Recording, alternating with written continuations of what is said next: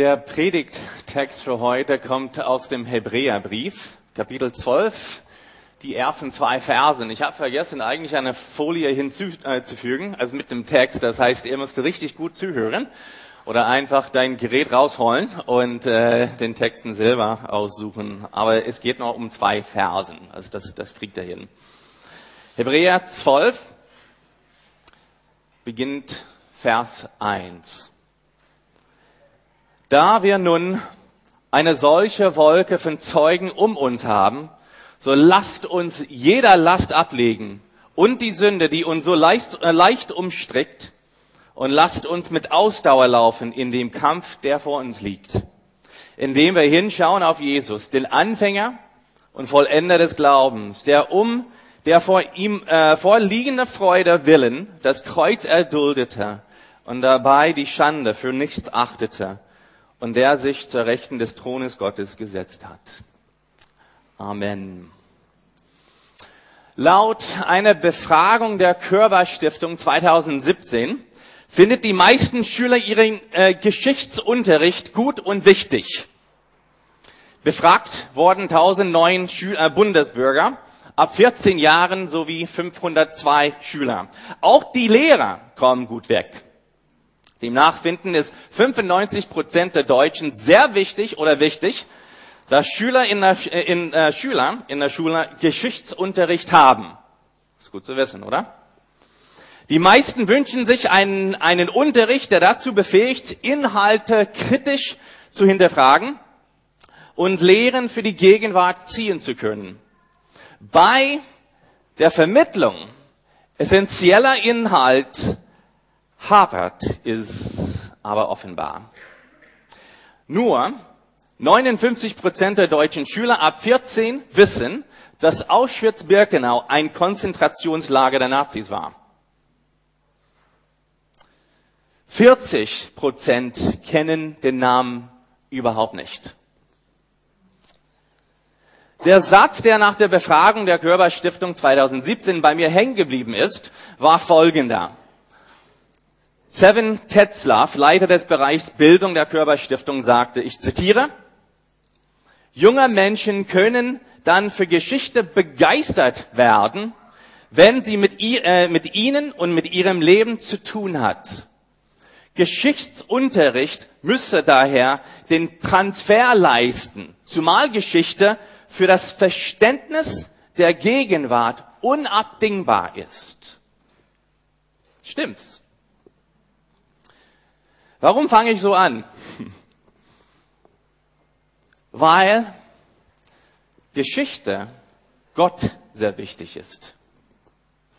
Ist es dir je aufgefallen, wenn du die Bibel liest, dass Gott beim Übergang von einer großen Figur zum nächsten einen geschichtlichen Vortrag hält?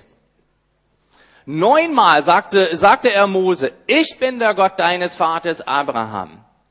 Man findet den Satz, ich bin der Gott, der dich aus Ägypten herausführt. In zweite Mose, dritte Mose, vierte Mose, fünfte Mose, äh, Joshua, Samuel, Könige, Chronik, Nehemiah, Psalm, äh, Jesaja, Jeremia, Hesekiel und alle die Kleinpropheten. Gott flüstert seinem Volk immer wieder zu. Nicht vergessen.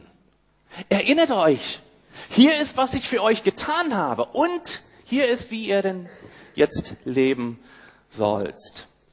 Die Wichtigkeit der Geschichte geht für Gott viel tiefer als nur Information. Es geht um Anwendung. Es geht um Relevanz für den Alltag. Es geht um Beziehung. Geschichte ist für Gott das Verständnis der Gegenwart unabdingbar.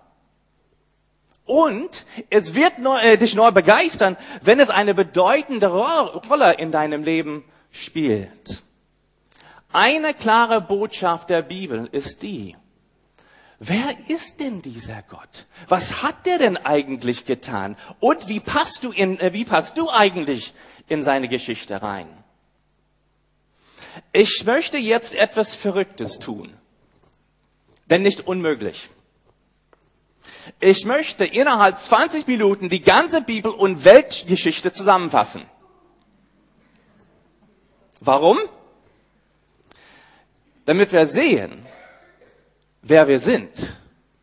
Damit wir sehen, wo wir herkommen und wie wir in diese Geschichte hineinpassen. Das heißt, schnallt euch bitte an.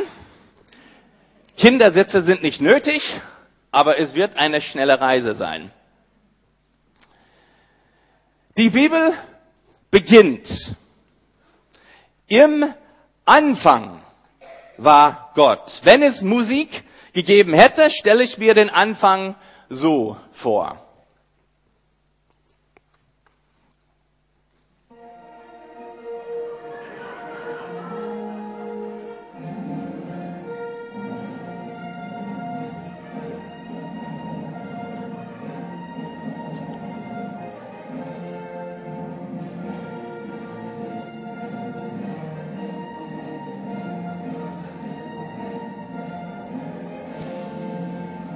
Im Anfang Gott. Im Anfang war Gott und er schuf die Erde. Aber, aber, das ist nicht wirklich der Anfang.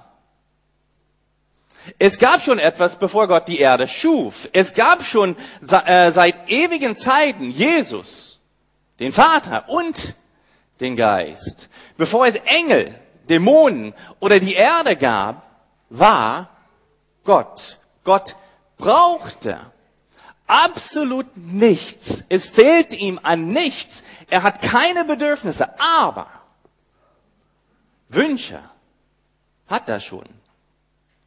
Es mangelt ihm nichts. Er ist absolut in sich zufrieden. Aber ein Wunsch hat er.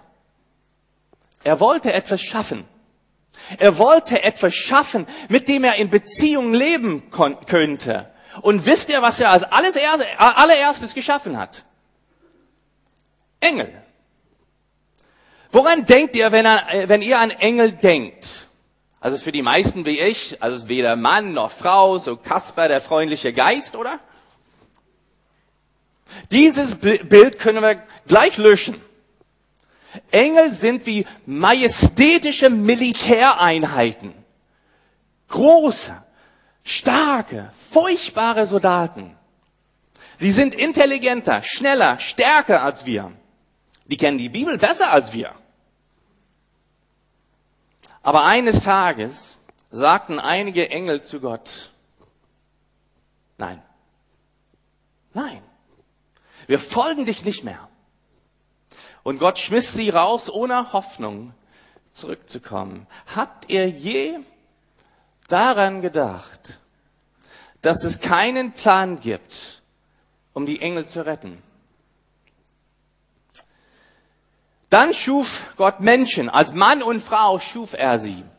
Alles war perfekt. Sie waren perfekt. Ich habe gar keine Ahnung, wie perfekte Menschen aussehen.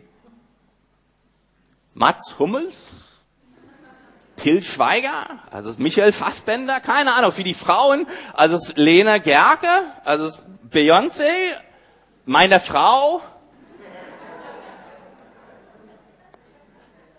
Der Mensch war perfekt. Das Land war perfekt. Das Wetter war so äh, perfekt, dass, so dass sie äh, nackt rumlaufen könnte. So FKK-mäßig. Und eines Tages sagte der Mensch zu Gott, nein, nein, wir folgen dich und dir nicht mehr nach. Weißt du was? Ich sage das ganz vorsichtig. Wenn ich Gott gewesen wäre, würde, würde meine Bibel wirklich nur ein paar Blätter dick sein. Man könnte die innerhalb Minuten lesen können. Ich hätte gedacht, das war eine sehr schlechte Idee. So Hashtag, wessen dumme Idee war das denn? Aber weißt du, was Gott sagte? Gott sagte, nein, nein. Ich werde sie nie nicht verwerfen. Ich werde sie nicht verlassen. Ich werde sie erlösen. Retten. Er, in 1. Mose 3, Vers 16 versprach Gott, einen Retter zu schicken. Wir kennen seinen Namen nicht. Er heißt nur er. Aber wissen, aber wissen, was er, was er tun würde. Er würde die Böse, die Sünde, Lucifer besiegen und die ganze Erde wieder perfekt machen. Gott sagt, ich kann nicht mehr bei euch, nah bei euch, bei dir sein. Da oder denn meine Heiligkeit würde dich verzehren. Gott schickte Adam und Eva raus aus dem Garten, stellt einen Engel mit feurigem äh, Schwert davor und dann sagt er, geh. Aber der Rest der Weltgeschichte ist die Geschichte davon, wie Gott den Menschen dann wieder nachkommt und wie der Erlöser Christus oder was er tut. Der nächste Hauptfigur in der Bibel ist ein Mann, der es nicht einfach hat.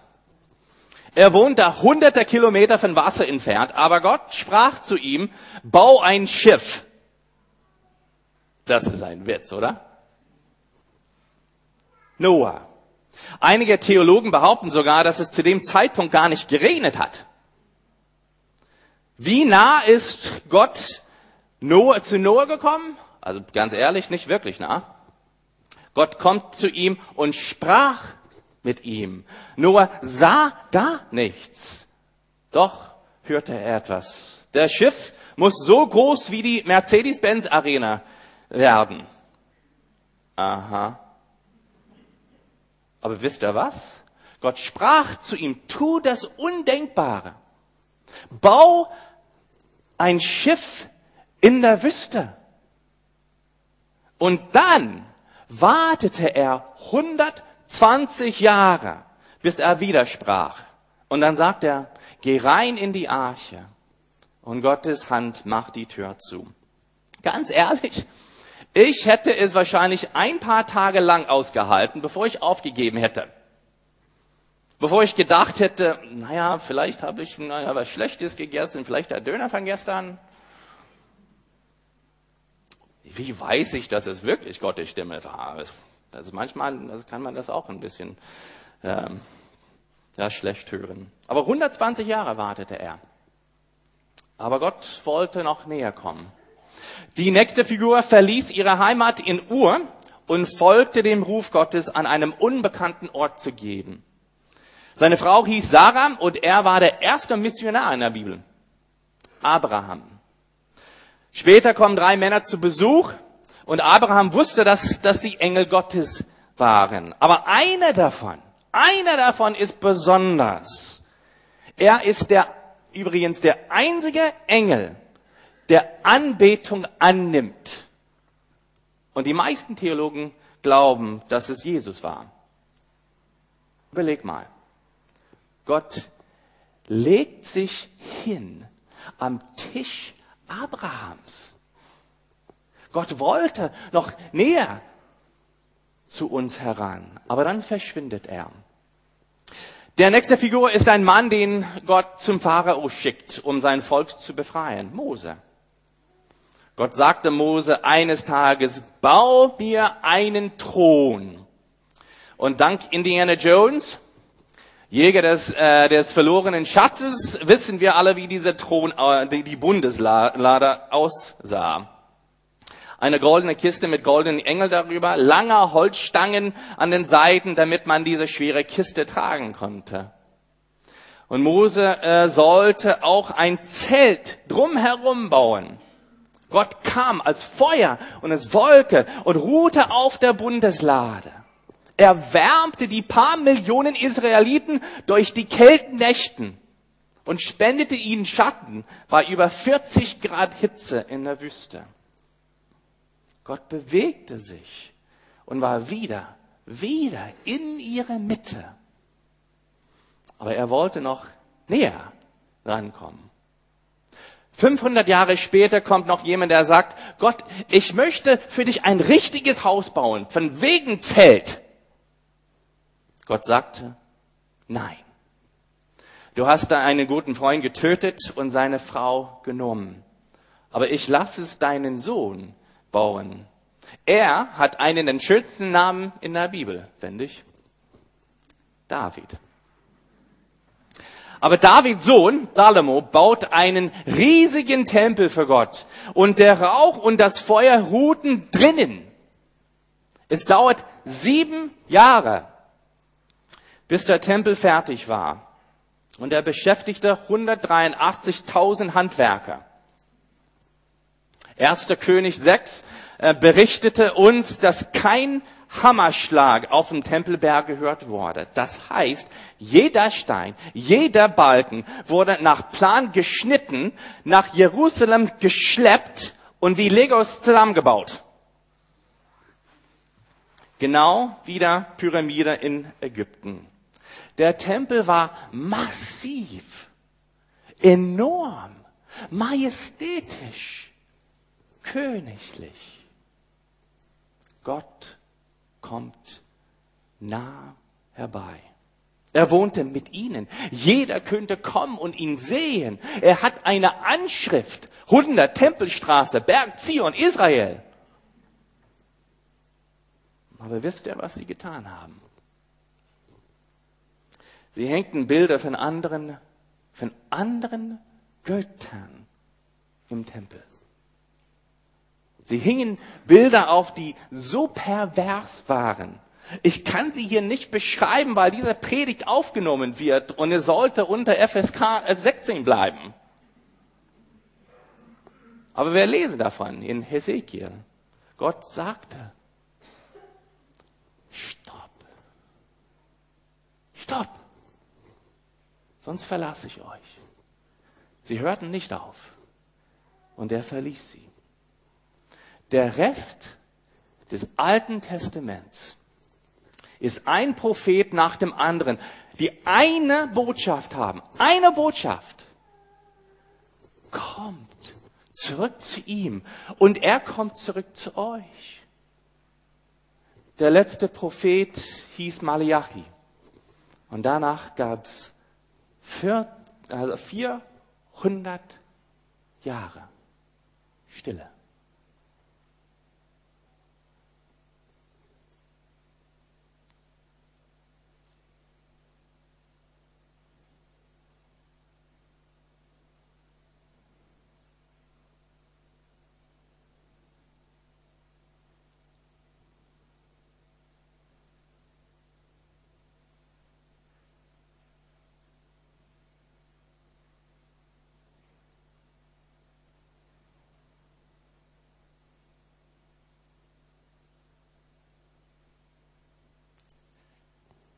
Das Neue Testament beginnt mit einem Propheten namens Johannes der Täufer, der sagte, er kommt zurück. Er kommt zurück. Gott kommt zurück. Ich bin, ich, ich bereite den Weg vor, damit der Herr wiederkommt. Und dann lesen wir in Johannes Evangelium dieses Wort. Im Anfang war das Wort. Wo haben wir das gehört? Im Anfang war das Wort. Und das Wort war bei Gott und das Wort war Gott. Dies war im Anfang bei Gott. Und das Wort ward Fleisch und zeltete mit uns. Gott kommt tatsächlich zurück. Der Gott, der im Garten mit Adam und Eva spazierte, spazierte jetzt mit den Jüngern. Gott hält sein Versprechen, jemanden zu schicken, der nochmal auf Erde laufen würde. Jemand, der alles falsch wieder, äh, wieder richtig und gut machen würde. Jemand, der alle Unwahrheiten wieder wahr macht. Jemand, der alles Böses besiegen würde. Jesus. Man kommt zum Neuen Testament und hat das Gefühl, endlich, endlich endlich hat Gott, was er sich wünschte, oder? Endlich ist Gott nah genug. Richtig? Falsch. Wir ver verpassen das Unglaubliche im Evangelium, wenn wir diesen Punkt übersehen. Das war für Gott nicht nah genug. Das war nicht nah genug.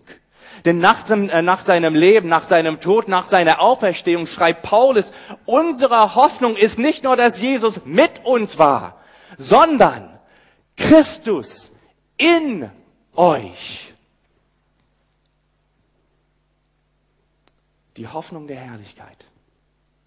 Gott geht jenseits als Eden. Am Pfingsten in Apostelgeschichte 2, als die Nachfolger Jesu in Jerusalem zusammen waren, kam die Feuersäule wieder, teilte sich auf und ruhte auf jeden Einzelnen.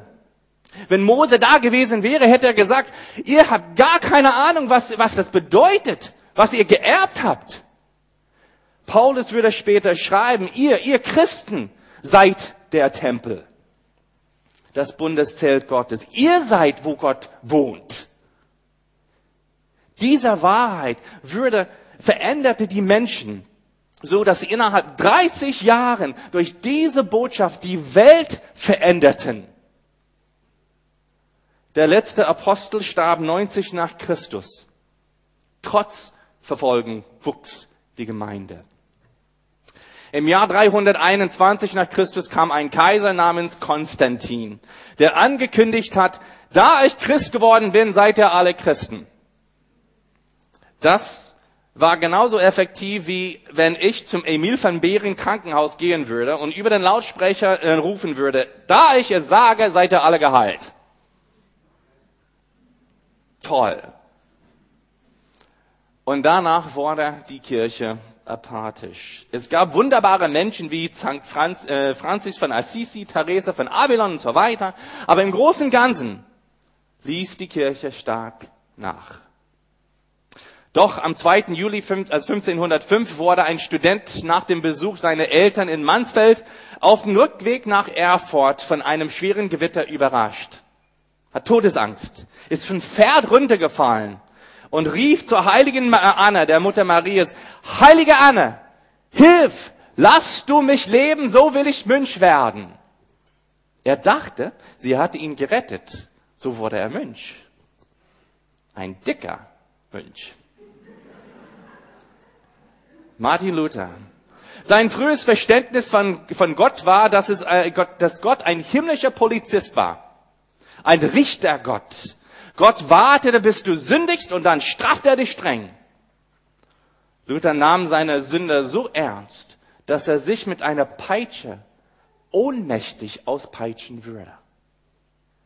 Staupitz, sein Mentor, empfahl ihm, die Schrift zu lesen. Luther tat's. Und dann kam er zum Römer 1, Vers 17 und las Folgendes. Der Gerechte wird aus Glauben leben. Der Gerechte, das, was er sich wünschte, gerecht vor Gott zu stehen. Also echte Christen vertrauen, was Gott für sie tut, nicht was sie selber schuften.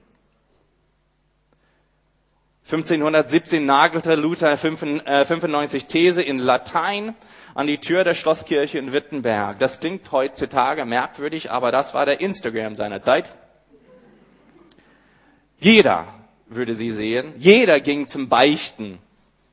Er, es ergab sich, dass ein Mann namens Gutenberg gerade eine Druckpresse erfunden hat. Er nahm diese These, drückte sie und eine geistliche Reformation begann in Deutschland. Seine Lehre, dass wir durch Gnade gerettet sind, nicht durch eigene Leistung, würde ein Orgelspiegel namens Johannes, äh, Johannes Sebastian Bach verändern. Ein Künstler in Holland namens, äh, namens Rembrandt verändern. Einen Theologen namens Johannes Calvin transformieren. Im Laufe der Jahre gab's, äh, gab man diesen Menschen den Namen Protestanten, denn sie protestierten gegen alles, was nicht in der Bibel stand. Im 1905 wehte der Geist Gottes nochmal durch Deutschland. Wunder und Heilung und Erweckung geschah in einem kleinen Ort namens Mülheim an der Ruhr. Zu den äh, Initiatoren gehörten Ernst Modersohn, Jakob Vetter, Jonathan Paul, Emil Humburg. 300 Menschen versammelt sich zuerst. Und durch viele Missverständnisse und die Berliner Erklärung müssten eine Gemeinde eine neue Identität suchen. Und 1913 wurde der Mülheimer Verband geboren. Die Gemeinde wuchs zwischen dem Ersten und Zweiten Weltkrieg und 1951 wurde den Gemeinden in der damaligen DDR die Versammlungserlaubnis entzogen. Blühende Gemeinden im Ostteil erlebten dramatische Verluste. Sechs Bünde und 44 Gemeinden später stehe ich hier in der Lukasgemeinde der zum Mülheimer Verband gehört. Und sitzt du da? Warum erzähle ich euch das? Weil diese Geschichte spielt eine wichtige, wichtige Rolle in deinem Leben, auch wenn du es nicht merkst. Weil diese Geschichte unabdingbar ist für dein Verständnis der Gegenwart. Weißt, weißt du, warum du geboren bist? und auf dieser Erde stehst. Du bist geboren zum Laufen. Nicht alleine, sondern im Staffellauf. Das ist das Bild von Hebräer 12. Stell dir vor, dass du in einem Staffellauf bist. Du stehst da mit ausgestreckter Hand und wartest auf, äh, auf die Staffelübergabe. Und jetzt landet der Stab in deiner Hand. Pass auf. Bevor du den Stab übernimmst, sollst du einiges über diesen Stab wissen. Dieser Stab hat Blut drauf. Es gab Männer und Frauen, die dafür gestorben sind, damit dieser Stab zu dir kommt, zu dieser Generation kommt. Dieser Stab ist nicht nur ein Staffellaufstab, die, äh, äh, sondern eine Botschaft. Eine Botschaft wie keine andere. Christus in uns, die Hoffnung der Herrlichkeit. Gott, der Schöpfer, ist uns nahe gekommen. Er herrscht über Raum und Zeit. Wir gehören ihm. Aber er benutzt seine Autoritäten nicht, um uns zu unterdrücken, sondern ist zum Kreuz gegangen, um äh, für uns zu sterben. Damit wir mit ihm versöhnt sind. Damit wir, damit durch uns die Welt verändert wird.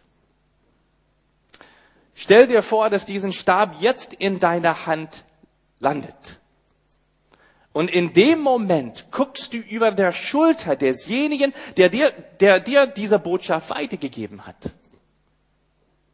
Wer sind die Menschen, die euer Leben stark geprägt haben? Wer hat euch diesen Staffelstab gegeben? Vielleicht dein Vater, deine Mutter, ein Freund, ein Mentor, ein Lehrer, Ältester der Lukasgemeinde. Wenn du über ihre Schulter guckst, siehst du vielleicht die Großeltern oder Ulrich Partani oder Billy Graham oder Jonathan Paul. Wer steht hinter ihnen? Und wer hinter ihnen? Irgendwann siehst du einen dicken Mönch. Hinter ihnen steht Augustinus oder Chrysostomus. Irgendwann, vielleicht ganz, ganz, ganz, ganz im Horizont, steht einen armen, obdachlosen Rabbi mit staubigen Sandalen, der der sagte, jetzt bist du dran. Lauf. Lauf. Wenn du bist, wie ich bin, denkst du, Ecke? Meinst du das ernst? Äh, in welche Richtung soll ich denn laufen? Also keine Ahnung, wie den Laufen geht. Du, äh, der könnte das bestimmt besser machen. Soll ich ihm das geben? Ich bin zu schwach. Ich bin nicht wie der. Hast du mein, meine ganze Fehlentscheidung im Leben gesehen? Warum ich? Ich bin jetzt Mitte 40. Ich bin nicht so alt, egal was meine Kinder behaupten. Aber jedes Mal, jedes Mal, wenn ein Held von mir stirbt, wie mein Vater vor sechs Jahren, passiert etwas in mir. Ich krieg Panik. Innerlich schreie ich, nein, nein. Warum? Wisst ihr warum? Weil in dem Moment ist es mir bewusster. Jetzt bin ich dran.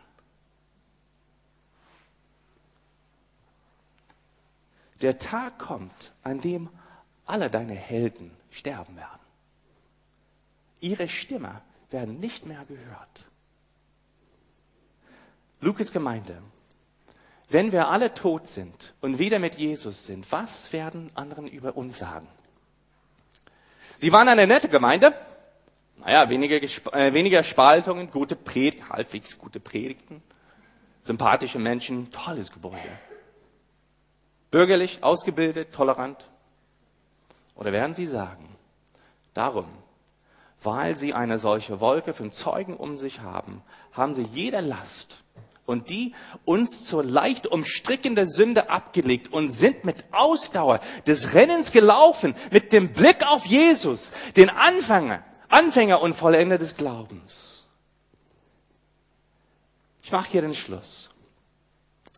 Wenn ich das Ganze zusammenfassen würde, würde ich das mit einem Satz zusammenfassen. Gott freut sich daran, freut sich daran, seine Kraft auf die auszugießen, die ihre Prioritäten seinen angleichen. Schau dir an, wozu dein Geld und deine Zeit verwendest. Wo, wo, wo liegen deine Prioritäten? Als Familie, als Individuum oder als Gemeinde? Sind deine Prioritäten seine? Ganz konkret, Studenten, Sucht nicht nach einer Karriere, die euch den größten Komfort, den wenigsten Stress oder das beste Gehalt bei dem geringsten Risiko verspricht. Bitte nicht. Sucht euch lieber die Karriere, die euch mit euren Gaben in die größten Abhängigkeit und den größten Dienst bringt. Dort, wo sich eure Ga größten, größten Gaben mit den größten Nöten der Welt überschneidet. Lukas Gemeinde, wollt ihr Gottes Macht erleben? Dann strebt nicht nach einer netten Gemeinschaft. Gebt, bis es weh tut, liebt ohne Grenzen, dient der Nachbarschaft mit einer Opferbereitschaft. Das die einzige Erklärung, die Menschen finden können. Gottes Kraft bei euch ist. Seid nicht im Himmel dafür bekannt, dass ihr eine sichere Gemeinde wart sondern seid in der Hülle dafür bekannt, dass ihr eine gefährliche Gemeinde wart. Lauf. Du bist geboren zum Laufen. Der Stab ist jetzt in deinen Händen. Ich bete.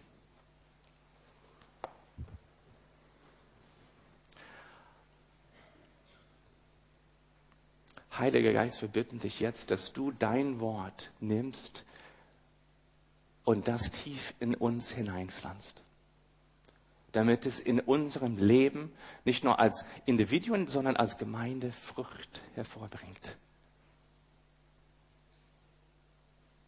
Und das bitten wir, das beten wir im Namen Jesu. Amen.